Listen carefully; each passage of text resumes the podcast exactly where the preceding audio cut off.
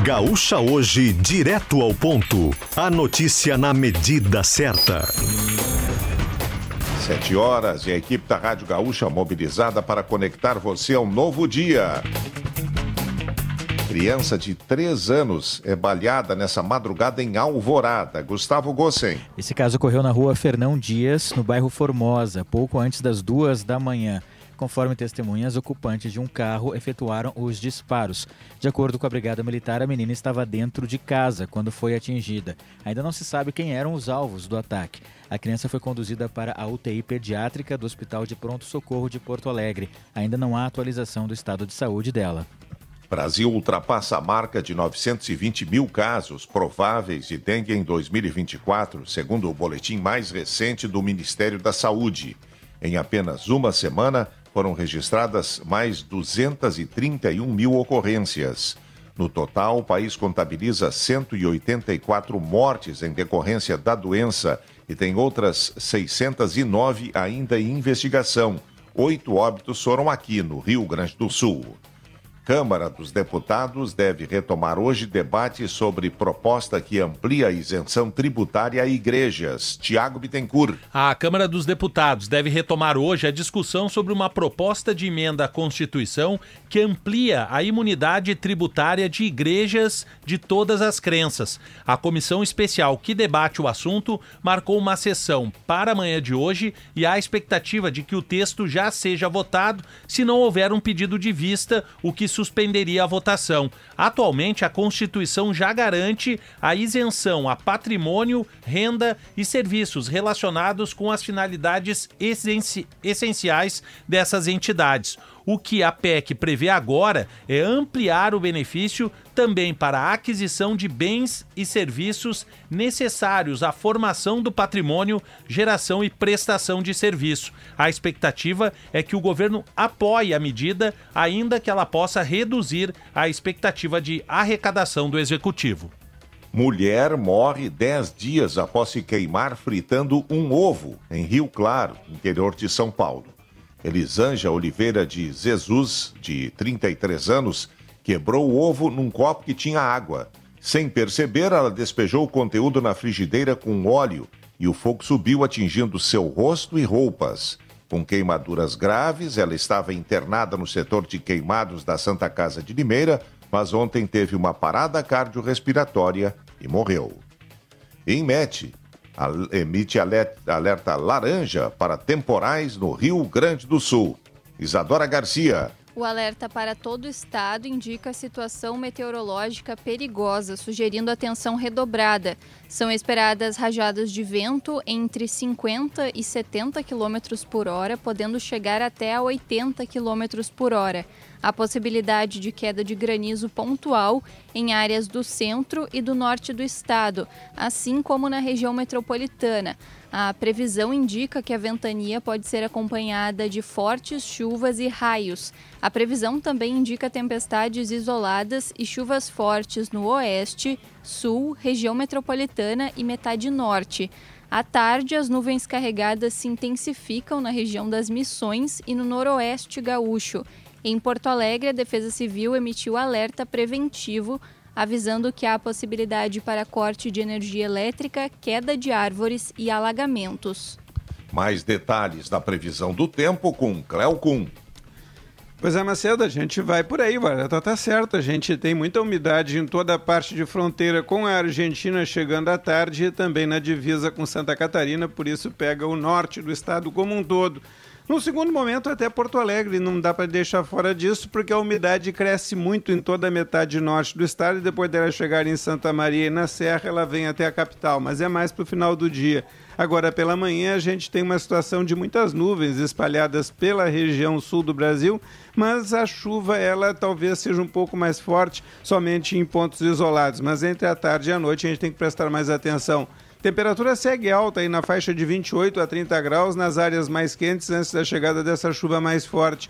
E a expectativa é que a gente tem de mais pancadas de chuva amanhã principalmente mais para o oeste e para o norte, ou seja, a fronteira com a Argentina e divisa com Santa Catarina. Na quinta, a chuva diminui em todo o estado e a expectativa é de voltar a ter uma chuva razoável na sexta-feira. Final de semana promete tempo mais seco, mas no final do domingo a chuva volta para todo o estado.